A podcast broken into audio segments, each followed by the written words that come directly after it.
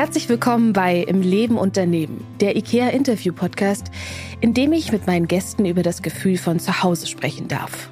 Dieses wohlige Gefühl von bei sich, an einem Ort oder in einer Beziehung anzukommen. Das Gefühl von du selbst sein. Ein hohes Gut, das alles andere als selbstverständlich ist. Heute will ich mit Psychotherapeutin und Bestsellerautorin Stefanie Stahl darüber sprechen, wie es gelingt, nach einem Betrug das Gefühl von Zuhause sein in einer Beziehung wieder aufblühen zu lassen. Denn Steffi sagt, es kann sich durchaus für die Beziehung lohnen, diese Arbeit zu investieren. Warum sie das denkt und was hilft, auf den Weg des wahren Verzeihens und des echten Vertrauens zu kommen, das will ich sie heute fragen. Herzlich willkommen, Steffi. Schön, dich wiederzusehen. Ja, danke. Schön wieder hier zu sein.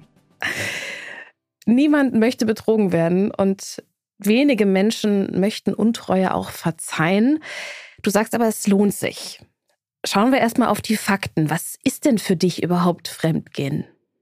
Ja, Fremdgehen ist halt eigentlich jede Form der sexuellen Untreue. Ne? Beim Kuss angefangen, bei der Knutscherei angefangen, über, über weiteres. Ist es auch schon mit jemandem schreiben und sich Bilder schicken und eine emotionale Beziehung aufbauen, ohne dass man sich vielleicht berührt? Ja, eigentlich schon, weil das ist auch eine Art Vertrauensbruch. Ne? Also wenn jetzt der eigene Freund oder der Ehemann da äh, ständig mit einer Frau hin und her schreibt und die schicken sich Bilder und hier und da und das eben nicht rein freundschaftlich ist, sondern irgendwas anderes da mitschwingt, dann ist das ja oft auch die Vorstufe. Ne? Mhm. Also Fremdgehen ist ja nichts, was einem normalerweise so widerfährt, sondern das sind eine Reihe von kleinen Entscheidungen, die man trifft. Also nehmen wir mal den klassischen Fall, man hat eine Arbeitskollegin oder einen Arbeitskollegen, den man einfach attraktiv findet, wo man sagt, uh, ist schon mein Typ, ne? Und dann ist es eine Entscheidung, mit dem zu flirten, dann ist es eine Entscheidung, wenn der jetzt zum Beispiel sagt, ey, Sollen wir nicht mal, was weiß ich, nach Feierabend was trinken gehen? Dann ist es eine Entscheidung, Ja zu sagen und so weiter und so fort. Also das sind ja lauter kleine Entscheidungen, die man trifft. Und wenn ich für mich die Grundhaltung habe in einer Beziehung, ich möchte nichts tun, was meinen Partner wirklich verletzt. Und diese Entscheidung, die kann ich besonders gut treffen, wenn ich meinen Partner eben auch liebe, weil also wenn die Beziehung emotional nah und warm ist, dann fällt es mir eben auch leicht, bei diesen kleinen Entscheidungen schon mich dagegen zu entscheiden. Na, und zu sagen, das ist mein Typ, ich gehe dem einfach ein bisschen aus dem Weg und ich fange auch nicht an, mit dem zu flirten, sondern ich versuche das einfach mal so ein bisschen beiseite zu schieben. Und so kleine Schwärmereien, die können sich ja auch schnell wieder erledigen, wenn man das will. Ne? Mhm. Man kann sich da reinsteigern, man kann dem Raum geben, man kann ihm aber auch keinen Raum geben und dann erledigt sich das auch wieder. Ist es auch das, was dann so weh tut? Dieses Bewusstsein, wenn man sich Gedanken darüber macht, mein Partner hat sich an ganz, ganz vielen Stellen gegen mich entschieden? Sicherlich, das tut weh. Also das Problematische an Fremdgehen ist ja, dass es sozusagen beim, ich sage jetzt mal Opfer, also dem, der betrogen wird, alle vier grundlegenden psychischen Bedürfnisse betrifft. Also das Bedürfnis nach Bindung, das ja ein existenzielles psychisches Grundbedürfnis ist, wird verletzt, weil die Bindung in dem Fall stark belastet wird oder in Frage gestellt wird. Dann das Gefühl nach Kontrolle und Autonomie. Ich habe einen riesen Kontrollverlust. Das ist auch sehr, sehr unangenehm. Sehr unangenehm, dieser Kontrollverlust. Dann Selbstwert. Es haut immer ein Selbstwertgefühl rein. Also normalerweise ist das Selbstwertgefühl stark gekränkt. Und das letzte psychische Grundbedürfnis, dass wir alle gerne gute Gefühle anstreben und schlechte Gefühle vermeiden, ist natürlich auch voll betroffen, weil Eifersucht fühlt sich schrecklich an. Hm. Und deswegen betrifft uns Eifersucht so, beziehungsweise ein Seitensprung halt so ich sag mal, auf allen psychischen Ebenen. Wobei es natürlich auch Beziehungen gibt, wo dieses Thema nicht so eine Rolle spielt, ja, die damit umgehen können, die eine offene Beziehung leben können. Ich meine, auch die brauchen klare Regeln, die müssen Sachen verhandeln. Betrifft ja nicht jeden, aber die meisten Liebesbeziehungen bauen ja auf Treue auf. Mhm.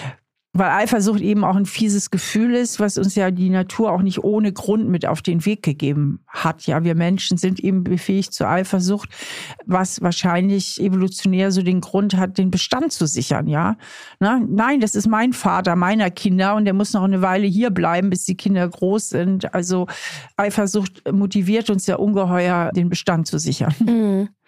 Gehen wir jetzt mal davon aus, das ist eine monogame Beziehung und die Beziehung hat sich auf Treue vereinbart und so ein Seitensprung ist wirklich was, was weh tut.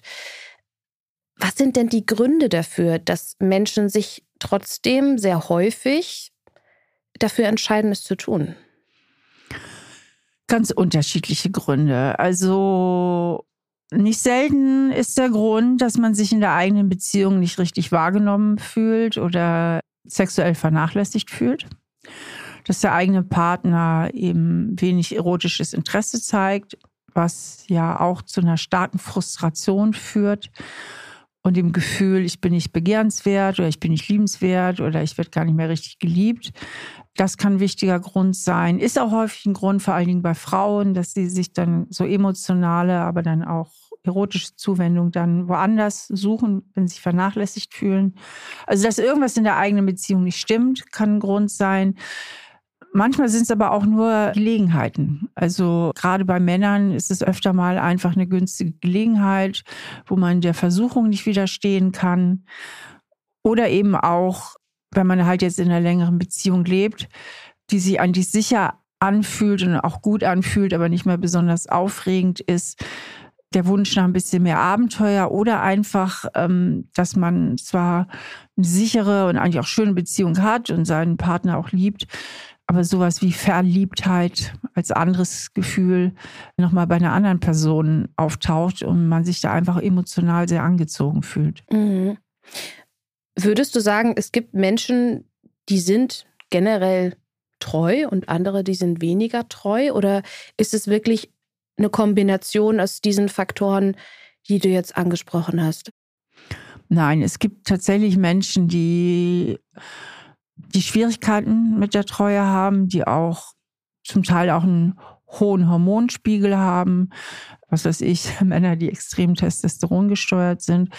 Aber es hat natürlich auch was mit der Bindungsfähigkeit zu tun. Menschen, die generell mit Bindungsangst zu tun haben, die sich nicht so ganz auf eine Beziehung einlassen können, auch wenn sie in einer Beziehung sind, aber die innerlich immer so einen gewissen Sicherheitsabstand bewahren, um halt nicht ihre Autonomie zu verlieren, um nicht verletzt zu werden, sind natürlich offener auch für Seitensprünge, um sich selbst auch immer wieder zu beweisen, zu zeigen, dass sie nicht abhängig sind von einem Partner oder einer Partnerin. Erlebst du da Genderunterschiede? Ja nein. Also Frauen und Männer äh, haben Themen mit Bindungsangst. Das kenne ich auch bei Frauen. Ich habe jetzt auch gelesen in einer neueren Studie von Elitepartner, dass die Frauen aufgeholt haben beim Fremdgehen. Also laut dieser Studie, das ist ja immer so eine Sache mit diesen Studien, welche Zahlen sind jetzt wirklich zuverlässig, welche nicht, betrügen sogar die Frauen mehr als die Männer. Früher war es immer andersrum. Also da gibt es auch unterschiedliche Zahlen. Also beide haben das Potenzial zum Betrügen. Männer wohl ein bisschen mehr aus Gelegenheit und einfach rein sexuellen Motiven. Frauen wohl tendenziell mehr aus emotionalen Motiven. Mhm. Und was sagen die Zahlen generell? Also wie häufig betrügen wir denn in Deutschland? Also laut dieser Elite-Partner-Studie Frauen so bei 31 Prozent und Männer bei 27 Prozent. Dann habe ich noch mal eine ältere Studie, da hieß es so Männer, so 51 Prozent der Männer wären schon mal fremdgegangen und ich weiß nicht mehr, was es war, 35 oder 39 Prozent der Frauen. Also so, ich denke, man kann da nicht so ganz sichere mhm. Zahlen ermitteln. Aber die sind ja schon ganz schön hoch. Ja, kommt drauf an, wie lange man zusammen ist. ja, gut, 51 Prozent, also die Hälfte aller ja. Männer, wenn man den Zahlen glaubt. Ja, aber das heißt auch, die Hälfte ist treu. Das ist ja auch nicht wenig. die Hälfte ist treu, ja, das stimmt. Das Glas ist halb voll. Also es ist ein Phänomen, mit dem sich wahrscheinlich sehr viele Paare auf jeden Fall auseinandersetzen müssen, was mit einer relativ hohen Wahrscheinlichkeit irgendwann mal, wie du sagst, ne, je nachdem, wie lange man zusammen ist, vielleicht mal aufkommt. Macht es denn einen Unterschied, wenn dann so ein Betrug vorgefallen ist, wie ich damit umgehe? Also ob ich das gestehe, ob ich von mir aus darüber offen spreche oder ob das der Partner, die Partnerin dann eher rausfindet? Ja, es gibt ja auch verschiedene Sorten von Betrug. Ne? Es ist ja schon was anderes, ob ich meinen Partner über Jahre hintergehe, entweder mit ganz vielen verschiedenen oder mit einer Person, also ein jahrelanges Verhältnis mit der Arbeitskollegin, was verheimlicht wird und irgendwann auffliegt. Das sind natürlich nochmal oft krassere Wunden als der einmalige Seitensprung, leicht angetrunken auf irgendeiner Party oder was weiß ich, auf irgendeiner Geschäftsreise. Ja, also da gibt es ja tatsächlich auch ein bisschen Qualitätsunterschiede. Ne? Also ein notorischer Fremdgeher hinterlässt andere Spuren als jemand, dem das jetzt einmal passiert oder so. Und sicherlich, was den Kontrollverlust betrifft, als wichtiges psychologisches Motiv, schmerzt es mehr, wenn ich zufällig dahinter komme, dass mein Ehepartner mich betrügt, als wenn der es mir von sich aus erzählt. Und hast du da einen Erfahrungswert, wie die meisten Menschen das handhaben? Also kann man das sagen, dass dann doch der Mut eher da ist, darüber offen zu sprechen oder dass die meisten Menschen es eher versuchen zu vertuschen? Es ist so, dass die eher geneigt sind, offen darüber zu sprechen, die auch eher geneigt sind, die Beziehung zu beenden. ah, okay. Mhm. Ja, also die Frage ist ja auch, über die man reden muss, ist es überhaupt so sinnvoll, mhm.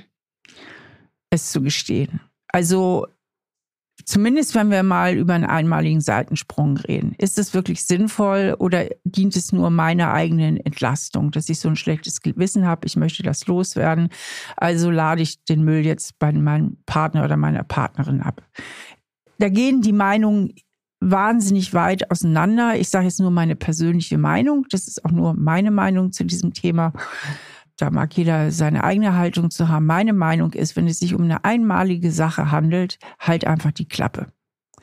Weil du belastest deinen Partner oder deine Partnerin wahnsinnig stark, die hat plötzlich Bilder im Kopf. Nimm es mit ins Grab und sieh zu, dass es nicht wieder vorkommt. Mhm. Anders verhält es sich mit dem Dauerverhältnis. Das ist ja ein richtig krasserer Betrug und da muss man sich fragen, warum mache ich das über Jahre? Also was bin ich überhaupt für ein Typ? Also ich könnte ja auch, wenn ich so unglücklich bin in meiner Beziehung, die Beziehung beenden. Sind es wirklich rein die Sachgründe? Geht es wirklich nur noch um die Kinder oder na, also wirklich da auch mal mit sich streng ins Gericht zu gehen? Häufig sind das Menschen, auch die Dauerverhältnisse haben, die eigentlich ein Bindungsangstproblem haben, die sich eben nicht richtig binden können und deswegen immer zweigleisig fahren. Also die ein grundlegendes Thema haben, auch ein grundlegendes Thema mit Ehrlichkeit, mit Bindung. Und da sollte man auf jeden Fall dran arbeiten und die Verantwortung für sich übernehmen. Und auch da kann man sich fragen, wenn ich jetzt die Verantwortung übernehme und mich endlich wieder für meine eigene Partnerin entscheide, ich formuliere es jetzt mal auf die Frau zu, und mich dieser Bindungsangst stelle und das wirklich jetzt auch komplett beende mit der Kollegin, muss ich das im Nachhinein jetzt alles meiner Frau erzählen und damit eine wahnsinnige Belastung führen oder gucke ich zu, dass ich wirklich an mir jetzt dranbleibe und das ein für alle Mal ein Ende hat. Denn man muss sich ja eine Sache klar machen. Jedes Geständnis hat eine wahnsinnige Zerstörungskraft mhm. und ist eine totale Zumutung auch für den Partner oder die Partnerin. Das muss man sich im Klaren sein, ja, dass man sich damit auch viel zumutet. Ne? Mhm. Ich meine, dieses Ding, viele Partner wollen ja unbedingt die Ehrlichkeit. Die Ehrlichkeit ist natürlich auch gut, aber sie sorgt ja in erster Linie für das eigene Kontrollbedürfnis. Ne? Dass ich die Kontrolle darüber habe, dass mein Partner mich nicht betrügt und wenn er es dann doch tut, er wenigstens ehrlich ist. So. Aber da muss jeder für sich selbst abwägen, wie viel mache ich wirklich kaputt, einfach nur kaputt und füge meiner Partnerin unendliche Schmerzen zu und was bringt mir die Ehrlichkeit? Ehrlichkeit bringt auch da ganz viel, wo man sagt, ich möchte auch wirklich an der Beziehung arbeiten. Ich habe betrogen, weil, weil es bei uns im Bett nicht mehr läuft, weil ich mich von dir nicht gesehen fühle, dann kann so ein Seitensprung und die Ehrlichkeit auch eine Grundlage sein, die Beziehung auf neue Beine zu stellen, die zu verbessern. Also das kann auch eine Krise sein, die zur Verbesserung führt. Also es gibt auch einige Punkte, die wirklich für die Ehrlichkeit sprechen. Ich muss mich immer fragen, was will ich letztlich? Mhm. Ja? Was will ich letztlich? Also will ich die Beziehung beenden? Will ich sie erhalten? Was will ich mit meinem Geständnis? Will ich meine Partnerin nur informieren? Will ich mein eigenes Gewissen entlasten? Will ich die Beziehung wirklich tiefgreifend verändern? Und finde es auch wichtig, dass man da ehrlich ist. Oder ist es in meinem Fall besser, ich halte die Klappe, weil ich will meinem Partner, meiner Partnerin das nicht zumuten, aber ich übernehme die volle Verantwortung und ich sorge ab sofort dafür, dass das nicht wieder vorkommt und dass ich mich meiner Partnerin nochmal neu zuwende. Mhm. Das wäre jetzt nämlich meine Frage gewesen, wenn ich mich dafür entscheide, es nicht zu sagen. Was bedeutet das dann für meine Beziehung 2.0? Also was bedeutet das für meine Beziehung wo ich mit dem Menschen zusammenlebe, den ich betrogen habe, dass ich wirklich sagen kann, ich setze mich aktiv dafür ein, dass das jetzt besser wird, ohne dass mein Partner weiß, okay, es gab da diesen Seitensprung. Ja, eben das. Also, dass ich halt treu bin, dass ich mich kümmere, dass ich wieder mehr unternehme, dass ich für mehr Nähe sorge in meiner eigenen Beziehung und so weiter und so fort. Also, dass ich eben dafür aktiv sorge. Oder eben umgekehrt mir sagt, warum gehe ich eigentlich fremd? Bin ich wirklich so unglücklich? Ist es immer wieder dasselbe Thema, dass wir nicht gut zusammenpassen, dass ich mich total vernachlässigt fühle von meiner Partnerin? Dann ist ja auch die Frage, dann kann ich mich ja eigentlich auch trennen. Also warum so eine lauwarme, im Grunde unglückliche Beziehung von beiden Seiten aus weiterführen, beziehungsweise da immer irgendwelche Affären pflegen oder sonst was, anstatt dann einfach auch mal klar Schiff zu machen? Das ist ja auch eine Lösung. Also wirklich das ehrliche aus auseinandersetzen mit sich selbst, um dann eine Entscheidung zu treffen, okay, will ich meine Beziehung gestalten, dass ich wieder zufriedener bin und auch meinem Partner, meiner Partnerin die Möglichkeit geben? Oder war das jetzt eigentlich ein Signal für mich, dass ich mich eher trennen sollte? Genau, mhm. genau. Und nehmen wir jetzt mal den Fall, ich gestehe einen Seitensprung oder er ist aufgefallen oder meinetwegen auch eine etwas längere Affäre, dann ist ja die Frage, trennen wir uns jetzt oder trennen wir uns nicht? Und wenn nicht, wie machen wir dann weiter? Und da ist es eben auf Seiten des Seitenspringers, sage ich mal, ganz wichtig, dass er die volle Verantwortung übernimmt, dass er sagt, das war so. Ne? Und ähm, auch aktiv wieder für Vertrauen sorgt. Also aktiv Sachen unternimmt, die das Vertrauen in die Beziehung wieder stärken, eben auch eine Art Wiedergutmachung, öfter mal ins Restaurant einlädt, Blumen mitbringt oder was auch immer, sich irgendwas einfallen lässt und auch transparent ist. Das heißt, wenn er sich verspätet, Textnachricht, Anruf mit der Begründung, dass er transparent macht, dass die Beziehung auch wirklich beendet ist, dass er sich Fragen gefallen lässt, dass er auch Rede und Antwort steht, auch was die Begründung betrifft. Nur von allem würde ich wirklich abraten, da was die sexuellen Handlungen betrifft, zu sehr in die Details zu gehen, weil also diese ganzen Bilder da zu kreieren und so weiter, das muss nicht sein. Ja, also dass er aktiv in die Verantwortung geht und Sachen unternimmt, die wieder vertrauensbildend sind. Auf Seite des betrogenen Partners ist wichtig, sich zu fragen, kann ich das wirklich irgendwann verzeihen? Das ist nämlich wichtig. Irgendwann muss es sein, sonst bleibt die Beziehung vergiftet. Also irgendwann muss auch ein echtes Verzeihen stattfinden. Es ist wichtig zu gucken, gibt es vielleicht auch einen Anteil auf einer Seite? Ist es vielleicht so, dass ich mich sehr wenig eingebracht habe in die Beziehung, ist es so, dass ich seit Ewigkeiten keinen Spaß mehr am Sex habe. Also gibt es auch irgendetwas, was ich vielleicht dazu beitragen kann, dass die Beziehung in Zukunft besser wird. Und ansonsten gucken, dass man sein Selbstwertgefühl möglichst stabilisiert. Also Sachen tut, die einem gut tun, dass man sich auch klar macht, dass dieser Seitensprung oder die Sache eigentlich gar nichts über den eigenen Wert aussagt und auch nichts über die eigene Attraktivität. Dazu kann man sich einfach mal klar machen, dass die schönsten Menschen dieser Welt auch betrogen werden. Mhm. Also die wunderschönsten Schauspielerinnen und Schauspieler, dass es aber Menschen gibt, die sind im gängigen Schönheitsideal überhaupt nicht schön und die werden nicht betrogen, die einfach in einer treuen Ehe leben und sind nicht besonders attraktiv.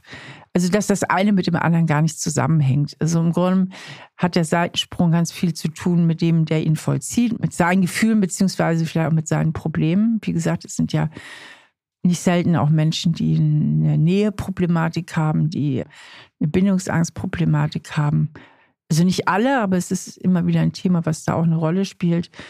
Und dass man guckt, dass man das nicht so sehr zu sich rübernimmt, in dem Sinne, ich bin nicht schön genug, ich bin nicht gut genug. Du hast eben schon angesprochen, es gibt ein No-Go auf der einen Seite von dem Menschen, der betrogen hat, also zu viele Details über die sexuelle Handlung preiszugeben oder vielleicht auch auf die Fragen zu antworten, die dann vom Gegenüber kommen. Was genau habt ihr denn gemacht und wie oft und wann und wo? Gibt es denn auch No-Gos auf der Seite des Opfers, sage ich jetzt mal? Also wenn man sich darauf geeinigt hat, okay, wir wollen die Beziehung aufleben lassen, wir wollen daran arbeiten und wir wollen das gemeinsam überstehen, hat das Gegenüber da auch eine Aufgabe? Es irgendwann gut sein zu lassen. Hm. Also es wird auch nicht besser, wenn man es 500 Mal bespricht. Es ist natürlich wichtig zu reden und zu sprechen und über die Gründe und so weiter und so fort. Aber irgendwann muss gut sein. Irgendwann muss ich verzeihen können. Sonst, ähm, wie gesagt, sonst bleibt die Beziehung vergiftet.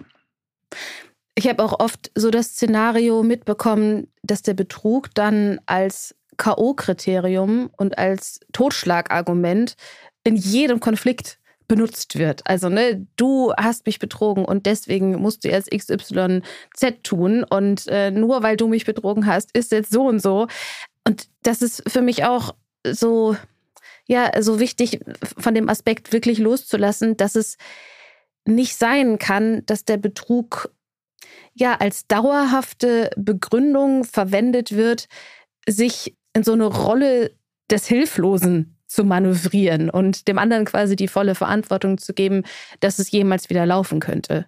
Genau, weil das meine ich mit vergiftet. Also dann wird es immer wieder benutzt, um den anderen zu manipulieren, um ihn zu aggressieren. Es muss irgendwann gut sein. Also mhm. Also irgendwann muss ich verzeihen können. Ja. Und natürlich ist das Vertrauen ein Riesenthema. Ne? Also wie schafft es eine Beziehung, wieder Vertrauen aufzubauen? Ich erlebe häufig, dass das Opfer Schwierigkeiten hat mit dem Gedankenkreisen, mit dem, ähm, okay, ja, jetzt ist ja wieder zu spät, hast du schon gesagt, es ist wichtig, dass man da viel kommuniziert, dass man transparent ist, aber auch so diesen Drang, den Partner zu kontrollieren und jeden Schritt am liebsten wissen zu wollen oder vielleicht auch das Handy durchsuchen zu wollen. Was hilft da, ja, wieder ein bisschen mehr loszulassen und wieder mehr in die Haltung des Vertrauens zu kommen? Ja, da müssen halt beide dran arbeiten. Das braucht ein bisschen Zeit. Und deswegen ist es eben auch wichtig, dass der Partner, der betrogen hat, halt Transparenz walten lässt. Ne? Oder zeigt, hier, guck, hier sind meine Textnachrichten, guck ruhig rein, da ist nichts Besonderes. Und also von sich aus einfach auch bereit ist, da die Verantwortung zu übernehmen und Transparenz walten zu lassen. Und dann muss man sich ein bisschen Zeit geben und letztlich sich auch bewusst machen, jo, das ist jetzt natürlich mein Kontrolltrieb. Kontrolle ist immer die Antwort auf Angst. Ich habe Angst, dass das wieder passiert. Ich habe Angst vor dem Bindungsverlust. Ich habe Angst um mein Selbstwertgefühl und will das jetzt alles kontrollieren im Außen. Und vielleicht mal Maßnahmen zu erwägen, das mehr im Innen zu kontrollieren. Und zwar so zu kontrollieren, mein Selbstwertgefühl oder mein Wert hängt nicht davon ab. Schlimmstenfalls passiert es wieder. Ich kann mich immer noch trennen. Ich werde es überleben. Also mehr versuchen, Kontrolle über die eigenen Gefühle zu bekommen und über die eigenen Vorstellungen als im Außen zu kontrollieren. Also versuchen ein bisschen mehr wieder in sich zu ruhen und sich mehr auf sich selber zu beziehen und seinen Wert und auch den Fortschritt des eigenen Lebens nicht nur davon abhängig zu machen, ob der andere jetzt treu ist oder nicht. Mhm. Das ist natürlich eine hohe Schule, aber eine durchaus lohnenswerte Entwicklungsbemühung. Weil das gilt ja eigentlich für alles in unserem Leben. Ne? Wir versuchen ja immer im Außen Kontrolle herzustellen, um im Inneren gewisse Gefühle nicht fühlen zu müssen. In dem Fall halt diese schreckliche Verlustangst und die furchtbare Eifersucht sind ja wirklich ätzende Gefühle. Und manchmal ist es viel lohnender und abkürzender, direkt über die Gefühle Kontrolle zu gewinnen und nicht im Außen das immer versuchen herzustellen, also die Kontrolle herzustellen. Das ist natürlich auch sehr einnehmend, ne? so ein Gefühl von, von Eifersucht, ein Gefühl von der Angst, dass es wieder passieren könnte. Du hast gesagt, man braucht ein bisschen Geduld, es braucht Zeit. Kann man das umreißen? Es hängt natürlich auch wieder sehr davon ab, wie lange ging der Betrug, was ging damit alles einher. Aber was würdest du sagen von deinen Erfahrungswerten, wie lange braucht ein Paar, um so eine Erfahrung miteinander zu verdauen? Angenommen, es machen jetzt beide gut mit. Das kann ich nicht sagen. Da habe ich keine Zeitschiene im Kopf. Das ist unterschiedlich. Also bei den einen geht es schneller, bei den anderen braucht es ein bisschen länger. Also ich würde sagen, nach meinem Gefühl, also so ein Jahr, nach einem Jahr sollte dann auch wirklich, also wie beim Trauern, mhm. sollte mal das Schlimmste vorbei sein. Aber manchmal geht es auch viel schneller. Das hängt ja auch wirklich sehr viel davon ab, vom Reflexionsniveau der Partner, von der, von dem, was vorgefallen ist. Und ja, es führt ja auch nicht selten dazu, dass die Beziehung zerbricht tatsächlich, weil ja öfter auch Untreue stattfindet, wenn die Beziehung sowieso schon in den Seilen hängt. Und machen ja nicht alle weiter danach. Ja. Du sagst ja, es, es kann sehr lohnenswert sein, weiterzumachen. Ne? Und es kann sehr lohnenswert sein, diese Arbeit da reinzustecken, auch wenn es für beide Seiten sehr anstrengend sein kann. Was ist es denn in deinen Augen, was man dadurch gewinnen kann? Ich möchte es mal so sagen, über meine ganze Lebenserfahrung und nicht nur als Psychotherapeutin, sondern ich habe ja auch Lebenserfahrung durch viele Beziehungen, die ich im Privaten beobachte. Gibt es eben Paare, die waren sich nicht immer treu und sind durchaus glücklich und es gibt Paare, die waren sich immer treu und sind gar nicht so glücklich. Also die Treue einer Beziehung ist nicht unbedingt das einzige Maß aller Dinge. Wichtig ist, dass die Beziehung lebendig ist, dass man sich austauschen kann, dass man sich grundsätzlich vertrauen kann. Auf einer höheren Ebene. Also gerade in jungen Jahren verbeißt man sich manchmal so in dieses treue Ideal, weil diese Eifersucht halt so brennt und natürlich auch wie gesagt, das eigene Selbstwertgefühl komplett irgendwie unter Beschuss steht. Aber wenn man jemanden gefunden hat, mit dem man grundsätzlich eigentlich gut durchs Leben gehen kann, wo man sagt, grundsätzlich ist das ein guter Mensch und grundsätzlich kann ich dem vertrauen, dann würde ich nicht nur aus, ich sage es jetzt mal ein bisschen härter, nicht nur aus Ego-Kränkung die ganze Beziehung an die Tonne hauen. Ne? Mhm. Also wenn ich aber feststelle, du, das ist ein Typ oder eine Frau, das wird auch immer so bleiben und ich kann ja nicht vertrauen, die hat ein Riesenthema mit Nähe und Distanz und Beziehung, dann ist es ja auch ein wichtiger Entwicklungsschritt zu sagen, ich beende das. Denn es gibt ja auch viele, darüber haben wir jetzt noch gar nicht gesprochen, die in kreuzunglücklichen Beziehungen hängen bleiben, wo sie immer wieder betrogen werden, wo sie nie ein Gefühl der Sicherheit haben. Und ausgerechnet an diesem Partner müssen sie so wahnsinnig klammern. Der Grund ist auch der Kontrollverlust. Sie wollen unbedingt diesen Partner unter Kontrolle bekommen. Das hat gar nicht so viel mit Liebe zu tun, sondern einfach dieser Kontrollverlust, diese Kontrolle nicht zu haben über diesen Menschen und sie unbedingt herstellen zu wollen. Und wenn ich in so einem Ding drin bin, in diesem Sog, diesem wahnsinnigen Sog des Kontrollverlusts, dann ist es echt wichtig, innezuhalten und daran zu arbeiten, sich aus dieser unglücksbringenden Beziehung zu befreien. Mhm. Und dann ist das Thema gar nicht die Treue, die Untreue, sondern dann ist es ein Thema, das, ja, das ich für mich erkennen darf, dass es nicht darum gehen kann, jeden und alles im Leben kontrollieren zu können. Ja, beziehungsweise mich darüber ja in eine unheimliche Abhängigkeit mhm. begebe. Mhm. Wir haben ja auch Beziehungen, wo mindestens eine der Partner sehr abhängig ist, sich total abhängig macht von einem anderen Partner, der im Grunde nicht beziehungsfähig ist und dem ewig hinterherläuft. Und ja, also da einfach an sich selber arbeiten müsste. Du hast ja auch eben schon gesagt, für den Part, der betrogen wurde, ist es ganz wichtig, dass er sich immer wieder bewusst macht, mein Wert hängt nicht von der Beziehung ab. Selbst wenn es dazu kommt, dass es nochmal passiert, ich kann mich immer trennen. Es gibt viele andere Dinge im Leben, die mir Spaß machen, sich gut um sich kümmern. Könnte man so zusammenfassend sagen, dass so ein Moment vielleicht ganz wichtig ist, sich eher Richtung eigene Autonomie zu bewegen, als zu viel Energie in Bindung zu stecken? Das ist ja immer eine fragile Gratwanderung. Eigene Autonomie ist ganz, ganz wichtig, dass ich Lebensbereiche habe, wo ich unabhängig bin, wo ich meine Hobbys habe, wo ich meine eigenen oder wo ich ein paar gute Freunde oder Freundinnen habe, wo ich finanziell unabhängig bin. Geht aber auch nicht immer, weil es gibt einfach Situationen, wo es absolut Sinn macht, dass einer von beiden einen Job aufgibt, um wirklich für die Kinder da zu sein. Auch das geht nicht immer. Und auf der anderen Seite brauche ich ja meine Bindungsfähigkeit. Wenn ich zu autonom bin, bin ich nicht mehr bindungsfähig. Wenn ich zu sehr nur in der Bindung bin, bin ich nicht mehr autonom. Und deswegen ist immer diese Balance so wichtig. Und die hinzukriegen, ist natürlich auch eine Kunst, dass man sowohl bindungsfähig ist, vertrauen kann, Nähe zulassen kann, eine echte Intimität zulassen kann. Auf der anderen Seite aber auch autonom ist, sich auch abgrenzen kann, auch mal sein eigenes Ding machen kann auch seine eigenen Lebensbereiche hat.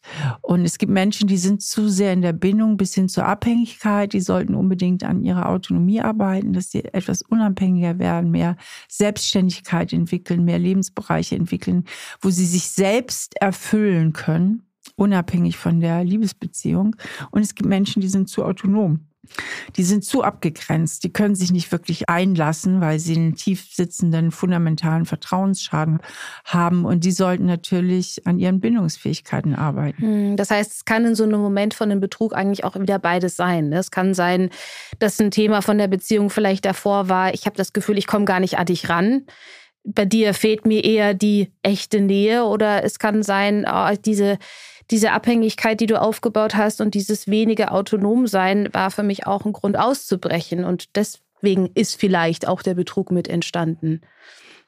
Von daher kann ja äh, Betrug eben auch eine ganz neue Grundlage bieten für eine fortan viel bessere Beziehung. Also es gibt ja nicht wenige Paare, die das auch wirklich als Entwicklungschance benutzen und sich dann auch wirklich gut gemeinsam weiterentwickeln. Aber da muss man eben hingucken. Das hängt von der Bereitschaft ab, der Reflexionsfähigkeit, der grundsätzlichen Bindungsfähigkeit beider. Ja. Also leider, es gibt so notorische Fremdgeher und die hatte ich auch nicht selten in Psychotherapie, die immer wieder, immer wieder fremdgegangen sind und dann will sich die Frau trennen und dann wollen sie auf keinen Fall, dass sie sich trennt und schwören äh, fortan und sie machen jetzt Therapie und machen dies und machen jenes aber letztlich die nicht aus ihrem Muster rauskommen. Ja. Und ich muss halt ein bisschen wissen, mit wem habe ich es hier eigentlich zu tun? Habe ich es mit jemandem zu tun, der grundsätzlich bindungsfähig und bindungswillig ist, aber der entweder aus einer ganz blöden Versuchung heraus oder weil bei uns auch ein bisschen der Wurm in der Beziehung drin ist, an dem wir ja arbeiten können, mal fremdgegangen ist, aber mit dem ich im Leben machen kann, der auch eine grundsätzliche Beziehungsfähigkeit hat, der mich auch liebt, dann lohnt es sich ja, da dran zu bleiben. Ist das andere der Fall, dann Augen aufmachen und sich die Wahrheit auch eingestehen, sagen, nee, wenn ich mal ehrlich bin, der wird sich nicht ändern und der wird sich nie richtig auf mich einlassen. Und das Klügste, was ich tun kann, ist jetzt einfach, die Beziehung zu beenden. Auch wenn es in dem Moment sehr weh tut. Man kann sich auch mit Schmerzen trennen. Mhm. Und die sind in dem Moment manchmal sogar hilfreich, dass man diesen Schritt dann geht.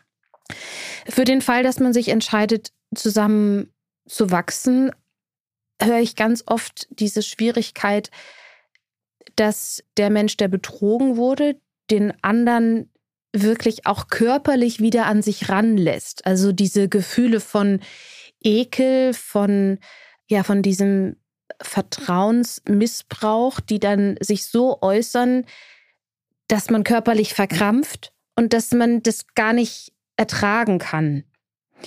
Ist es auch was, was du dir mit anschaust bei deinen Paaren?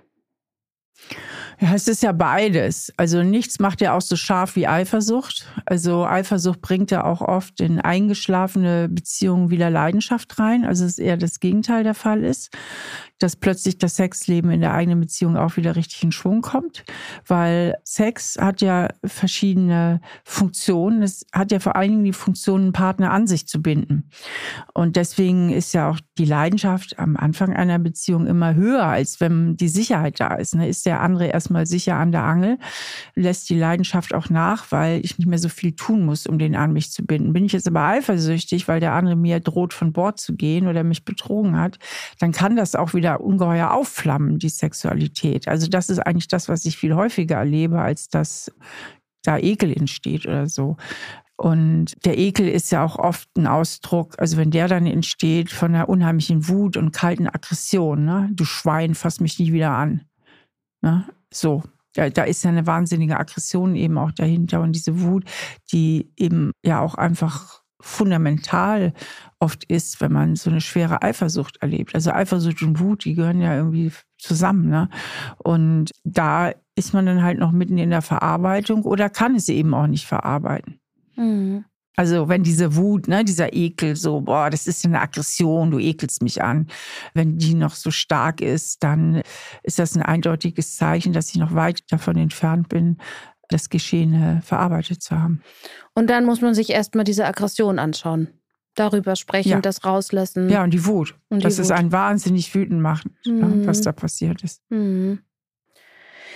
Hast du denn das Gefühl, dass sich Untreue oder dass sich sich gegenseitig betrügen, dass sich das verändert hat? Oder ist das ein Thema, was wir schon immer mit uns tragen und was jetzt vielleicht dadurch, dass wir ein bisschen offener geworden sind als Gesellschaft und Tabuthemen auch eher mal in der Öffentlichkeit besprochen werden, dass es dadurch präsenter ist.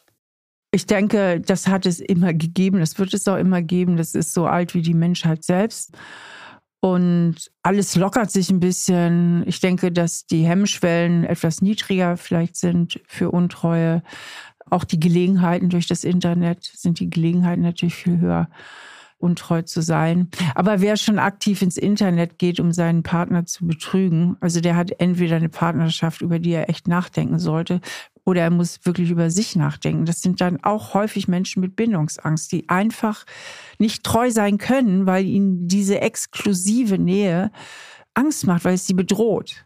Und es muss noch nicht mal ein aktives Angstgefühl sein. Es ist ja oft bei bindungsängstlichen Gefühl der Einengung. Oder noch häufiger nach der ersten Liebe oder Verliebtheit kommt der plötzliche Gefühlstod. Also am Anfang sind sie noch leidenschaftlich verliebt, aber kaum wird die Beziehung sicher und der andere lässt sich wirklich ein, empfinden sie plötzlich nicht mehr so viel für ihren Partner oder sehen nur noch Schwächen. Ich rede ja in dem Zusammenhang auch immer vom Schwächenzoom. Also was eben noch Märchenprinzessin war, ist jetzt nur noch Mängelexemplar. Man zoomt sich so in Schwächen rein, ist total abgeturnt und dann geht's los mit der Untreue. Ne? Dann sind lauter Zweifel in der Beziehung. Wenn einem das immer wieder passiert, dass man nach der ersten Verliebtheit, sobald der andere sich einlässt, die Liebe so stark nachlässt oder erkaltet und man wieder Zweifel hat, ob das überhaupt der oder die richtige ist, dann sollte man sich unbedingt mal mit dem Thema Bindungsangst befassen, weil das sind die typisch bindungsängstlichen Muster auch. Und gibt es darüber Forschung, ob das zugenommen hat? Nee, das hat nicht zugenommen. Das ist man geht davon ja aus, also das ist so die Forschung, dass so ungefähr ungefähr so 50 Prozent der Menschen eine sichere Bindung haben von der Kindheit her und 40 Prozent eine eher unsichere Bindung. Entweder indem sie eher die Nähe fliehen, das sind dann die klassisch Bindungsängstlichen, oder indem sie eher Klammeraffen sind. Und diese Zahlen sind relativ stabil. Mm, okay. Wenn wir die eigene Bindungsneigung so ein bisschen ausklammern und darauf schauen, okay, wir gehen jetzt mal davon aus, das sind zwei Menschen, die können eine sichere Bindung eingehen. Was braucht es denn, damit eine Beziehung dieses verschiedenen Bedürfnisse von sexueller Aufregung und vielleicht auch ein bisschen mh, hm, das Unbekannte mit drin haben, was vielleicht dann die Anziehung wieder steigert und gleichzeitig aber auch das das wachsende Vertrauen, was ja mit den Jahren kommt. Wie kann ich das beides miteinander vereinen, dass ich sage, okay, das ist erstmal eine gute Grundlage für eine zufriedene Beziehung und da ist auch Erotik da, da ist auch Sexualität da, aber trotzdem ist da die Sicherheit da. Geht das überhaupt? Schwierig. Und wenn ja, wie, ja. Das ist einfach schwierig. Und da sind natürlich die Ansprüche auch sehr hoch. Wir möchten ja eigentlich immer beides. Wir wollen die sichere, vertrauensvolle Beziehung und wir wollen leidenschaftlichen Sex. So. Und das ist einfach schwer unter einen Hut zu bringen. Weil Leidenschaftlichkeit lebt auch ein Stück weit von Fremdheit. Und Fremdheit ist vor allem am Anfang der Beziehung. Leidenschaft lebt auch oft von Unsicherheit, dass man sich eben noch gar nicht so sicher fühlt, ja. Und die Esther Perel, das ist eine sehr bekannte amerikanische Sexualpsychologin oder Therapeutin, also viel mit Beziehungen und so weiter, die gibt immer den Tipp, bleiben Sie sich gegenseitig so fremd wie möglich und soweit es möglich ist, üben Sie wenig Kontrolle aus. Also, dass der andere wirklich so seine Lebensbereiche hat und ich finde es nur schwierig in einer alltäglich gelebten Beziehung. Also ich weiß nicht, wie sie das wirklich macht mit ihrem Mann, aber ich finde das schwierig, auch gerade wenn man zusammenarbeitet oder irgendwie sich jeden Tag sieht. Natürlich frage ich dann, wie war denn dein Tag heute, Schatz? Und so. Aber natürlich, wenn beide möglichst noch autonom bleiben und jeder auch sein eigenes Ding macht, ist das natürlich ein bisschen spannender. Aber ich denke, man wird damit leben müssen wenn man eine vertrauensvolle Langzeitbeziehung haben möchte, dass die Leidenschaft nicht mehr so sein wird wie am Anfang. Die kann immer wieder aufleben. Ja, man kann sich auch immer mal wieder was einfallen lassen, um sich mal wieder neu zu fühlen im Bett. Also, ne? Mhm.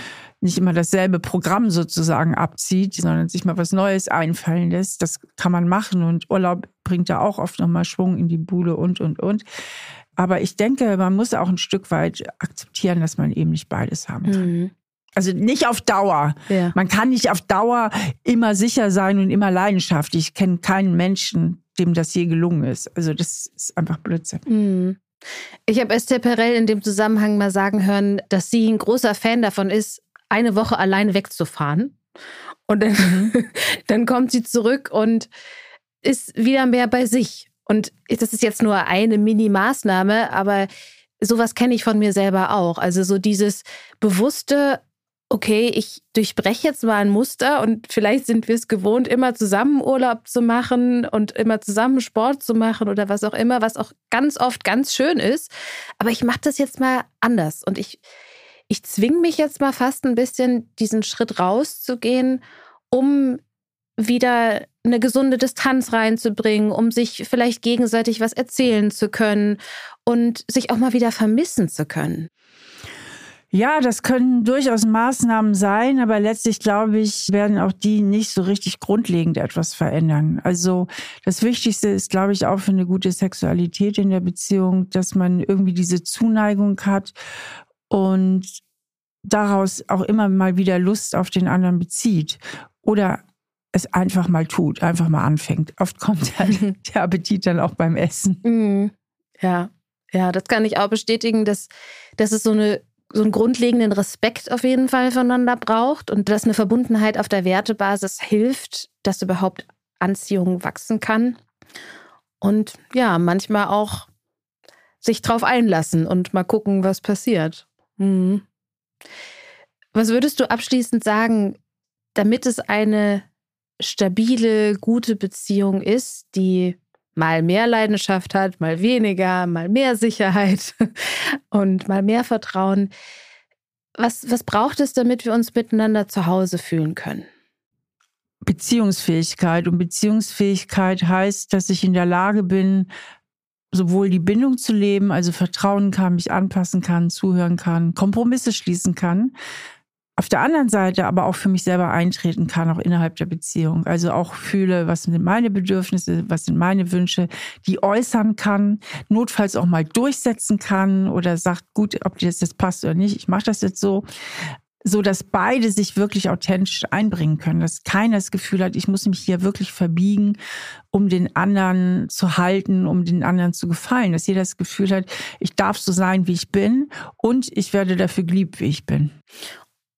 Und gibt es da für dich Rahmenbedingungen oder Strukturen, die genau das erleichtern? Also sich jede Woche zusammensetzen oder äh, gemeinsame Hobbys haben? Oder wie, wie kann man das so ein bisschen operationalisieren quasi?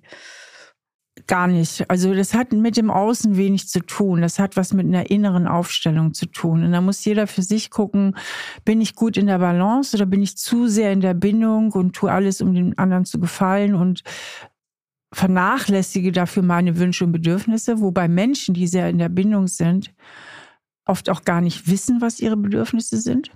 Also sie können das gar nicht so klar fühlen, was will ich eigentlich, was will ich nicht weil sie so früh gelernt haben, schon als Kinder, dass sich das auch immer mit den Bedürfnissen der anderen durchmischt. Ne? Also was weiß ich, die Mama ist traurig, ich muss sie glücklich machen. Wenn man so schon aufwächst, immer auch für andere zu sorgen und so viel Verantwortung zu übernehmen, dann fällt es einem als Erwachsenen schwer zu fühlen, was ist eigentlich mein Gefühl und was ist dein Gefühl.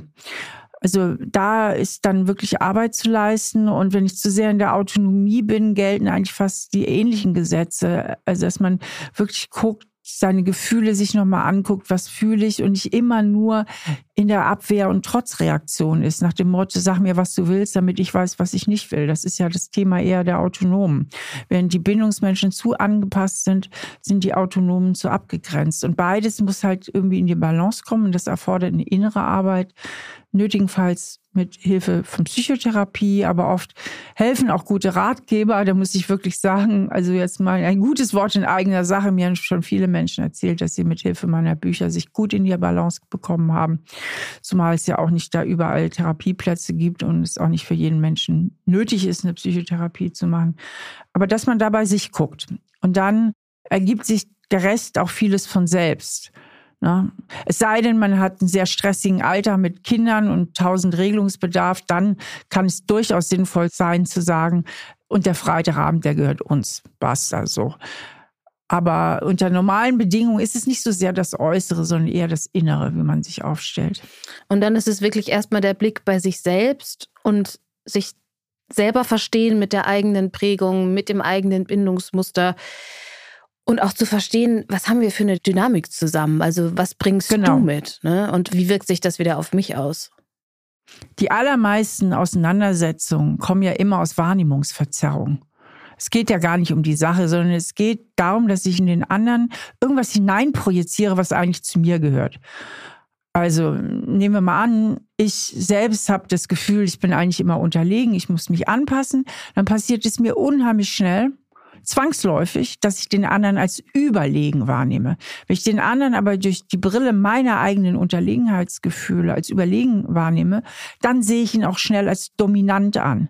Und wenn ich ihn als dominant wahrnehme, dann projiziere ich vielleicht auch schnell ein Feindbild in ihn hinein, weil er ist ja der Überlegene, der Stärkere. Also ne, dann bekommt er schon feindselige Züge.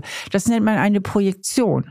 Also ich fühle mich unterlegen und projiziere in den anderen Überlegenheit und greife ihn dafür vielleicht sogar an, mache ihm Vorwürfe, dass er immer so dominant ist und reflektiere nicht, dass ich eigentlich diejenige bin, die mehr auf Augenhöhe kommen muss, die sich mehr aufrichten muss und mehr die Verantwortung übernehmen muss für ihre eigenen Wünsche. Und da kann der andere gar nichts dran machen. Deswegen ist diese Selbstreflexion so wichtig. Mhm.